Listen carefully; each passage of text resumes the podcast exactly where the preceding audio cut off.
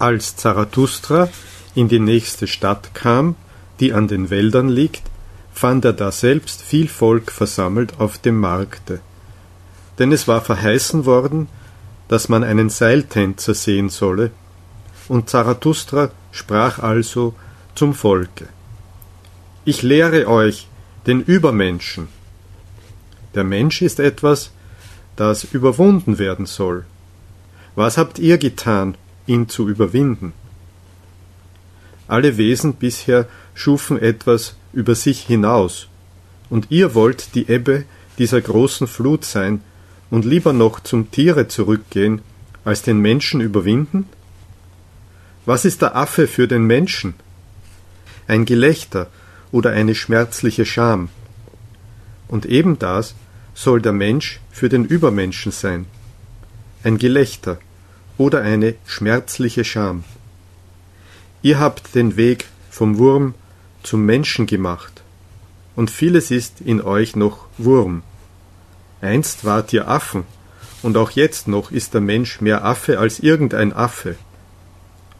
Wer aber der Weiseste von euch ist, der ist auch nur ein Zwiespalt und Zwitter von Pflanze und von Gespenst. Aber heiße ich euch zu Gespenstern oder Pflanzen werden? Seht, ich lehre euch den Übermenschen. Der Übermensch ist der Sinn der Erde. Euer Wille sage, der Übermensch sei der Sinn der Erde. Ich beschwöre euch, meine Brüder, bleibt der Erde treu und glaubt denen nicht, welche euch von überirdischen Hoffnungen reden. Giftmischer sind es, ob sie es wissen oder nicht. Verächter des Lebens sind es, Absterbende und selber Vergiftete, deren die Erde müde ist, so mögen sie dahinfahren. Einst war der Frevel an Gott der größte Frevel. Aber Gott starb, und damit starben auch diese Frevelhaften. An der Erde zu freveln ist jetzt das Furchtbarste, und die Eingeweide des Unerforschlichen höher zu achten als den Sinn der Erde. Einst blickte die Seele verächtlich auf den Leib, und damals war diese Verachtung das Höchste. Sie wollte ihn mager, grässlich, verhungert, so dachte sie ihm und der Erde zu entschlüpfen.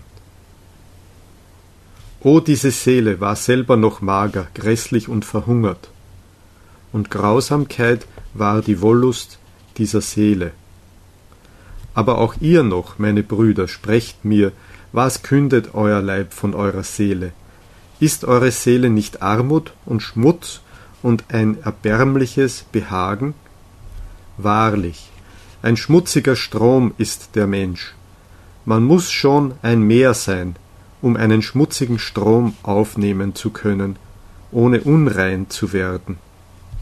Seht, ich lehre euch den Übermenschen, der ist dies mehr, in ihm kann eure große Verachtung untergehen. Was ist das Größte, das ihr erleben könnt? Das ist die Stunde der großen Verachtung, die Stunde, in der euch auch euer Glück zum Ekel wird und ebenso eure Vernunft und eure Tugend, die Stunde, wo ihr sagt, was liegt an meinem Glücke? Es ist Armut und Schmutz, und ein erbärmliches Behagen. Aber mein Glück sollte das Dasein selber rechtfertigen.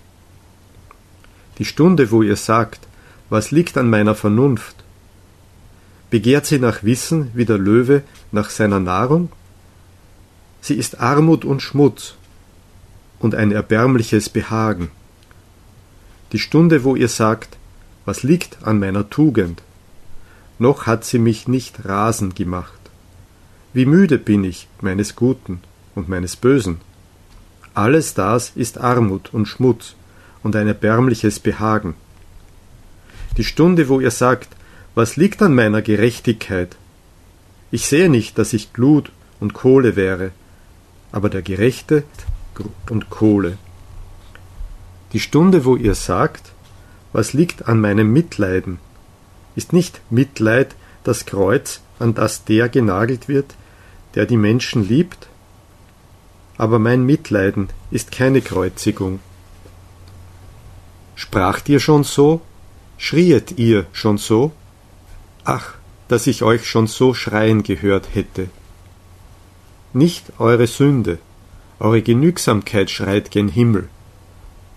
Euer Geiz selbst in eurer Sünde schreit gen Himmel. Wo ist doch der Blitz, der euch mit seiner Zunge lecke?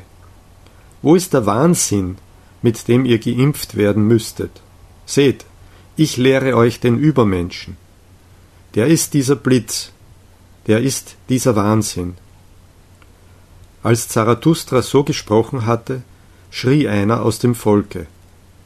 Wir hörten nun genug von dem Seiltänzer, nun lasst uns ihn auch sehen, und alles Volk lachte über Zarathustra. Der Seiltänzer aber, welcher glaubte, dass das Wort ihm gelte, machte sich an sein Werk.